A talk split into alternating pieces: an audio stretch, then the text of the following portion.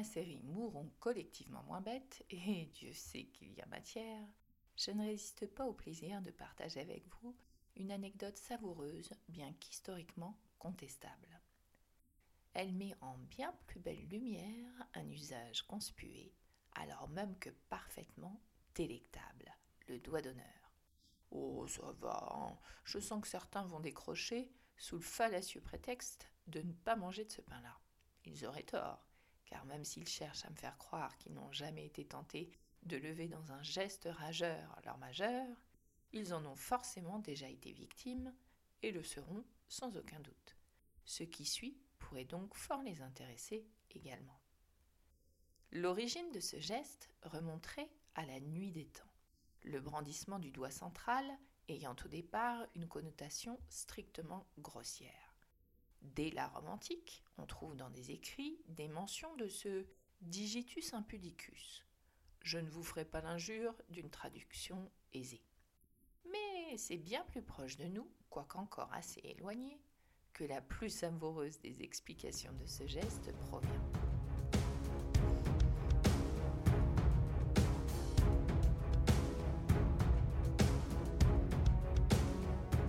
La guerre de Cent Ans, dit quelque chose à quelqu'un? Microscopique rappel des faits, histoire de ne pas vous perdre en chemin.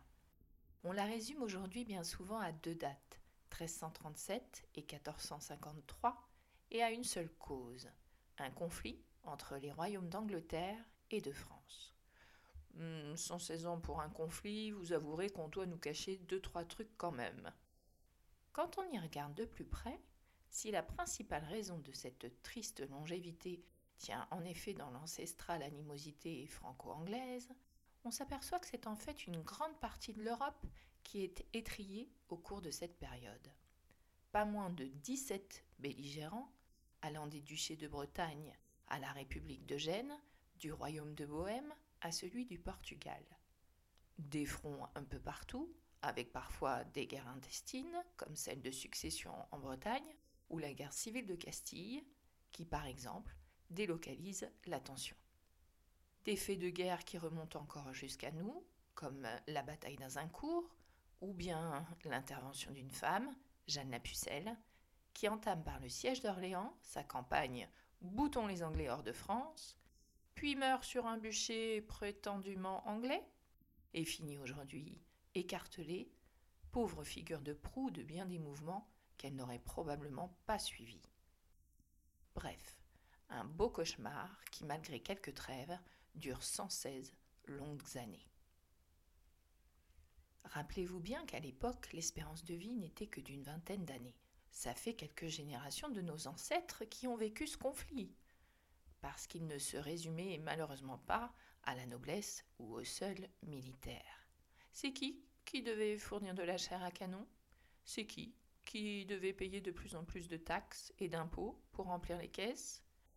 C'est qui qui se faisait violer et piller pour avoir le malheur de vivre pas loin de l'un des nombreux lieux de combat? Ben le peuple, hein, voilà. Parce que si on tente encore de nous faire croire que la guerre était à l'époque un art civilisé, je ne suis pas certaine qu'un seul exemplaire du bouquin de Sun Tzu n'avait déjà atteint l'Europe.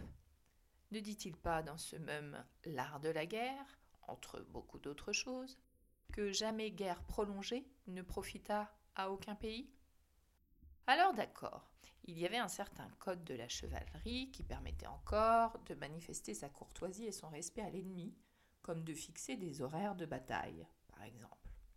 Et si je n'arrive pas à retrouver le nom de cet imbécile moyenâgeux qui un jour a lancé en plein combat Trêve, trêve, mon cheval a soif, alors que les cadavres humains de son régiment s'étalaient depuis des heures sous ses sabots, on ne m'enlèvera pas de l'idée que c'est encore une fois le petit peuple qui a le plus morflé. Et pourtant, quelle bravoure, quelle chevalerie dans ses rangs, nous y venons. Depuis que l'homme est homme, il se bat. Personne n'a d'ailleurs jamais douté de l'exceptionnelle imagination déployée dans ce cadre par l'humain, en particulier masculin, alors qu'il ferait bien mieux de la consacrer à d'autres choses, à mon humble avis. Après la lutte aux mains est venue celle aux pierres et aux bâtons, qui éloignait d'autant l'ennemi. J'aimerais imaginer que c'est une femme qui, un jour, a eu l'idée ingénieuse de placer un biface au bout d'un bout de bois. En voilà une idée qui était bonne, quand même. Bref, les moyens de se battre ont suivi les progrès techniques et la déraison des hommes. Pendant la guerre de Cent Ans, on avait déjà des canons, mais difficiles à manier en campagne mouvante. On savait bien aussi faire bouillir de l'huile, mais pas simple de s'en servir sans position dominante. Alors il y avait bien sûr les chevaliers et l'infanterie, se décomposant en fantassins et gens de trait, comprenant pour leur part arquebusiers et archers. Et ce sont ces derniers sur lesquels il mérite de se pencher. L'arc est bien plus vieux que Mathusalem. Les preuves de son existence dateraient de plus de 20 000 ans. Alors c'est dire si au XIVe siècle on maîtrise le sujet et on a eu tout le temps de le perfectionner.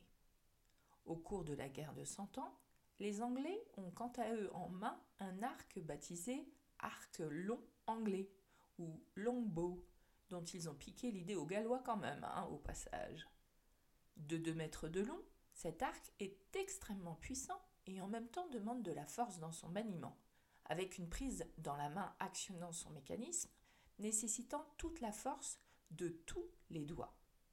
Pendant la guerre de Cent Ans, ce longbow s'est tellement imposé comme l'arme la plus redoutable que les Français tentaient prioritairement d'annihiler les archers anglais. Si par malheur, ou bonheur, hein, le malheur des uns faisant blablabla, bla un archer anglais tombé aux mains des forces françaises, il se retrouvait symboliquement amputé du majeur afin de ne plus jamais pouvoir tirer à l'arc. Et oui, nous y voilà. Donc, les archers anglais, fiers et belliqueux, bien à l'abri de la centaine de mètres les séparant de l'ennemi, alors même que le combat allait s'engager, brandissaient joyeusement leur majeur dans un geste signifiant en substance Venez donc le chercher. Alors, c'est pas une explication qui redonne du prestige à la pratique, ça? Non, parce que sans rire. Si la prochaine fois que vous êtes tenté de brandir vos majeurs, vous avez une pensée pour ces valeureux archers, je vous promets que le ressenti sera tout autre. Fi de la honte du geste déplacé. Et si on vous conspue pour votre manque d'éducation? Répliquez de même, viens donc le chercher. À tous les coups, votre interlocuteur ne comprendra rien et vous aurez le double bénéfice de le ridiculiser. Et si d'aventure vous êtes la cible de ce même geste, n'hésitez pas non plus à rétorquer dans un sourire Tu es un bien piètre héritier des archers anglais, qui devrait laisser l'indélicat quelque peu interdit. Bon, euh, n'allez pas pousser la reconstitution historique jusqu'à lui couper le majeur quand même, hein. Mais pour ma part, je continuerai donc à déployer mon majeur, en particulier au niveau de mon rétroviseur central, quand l'un de mes congénères automobilistes aura le malheur de m'en donner envie. Il est aussi malheureusement fort probable que j'ai également à m'en servir ailleurs, mais je sais désormais que ce sera sans honte et au contraire avec panache. Voilà. À bientôt mes punaises. Prochain épisode, mais d'où vient l'expression être au bout du rouleau, punaise?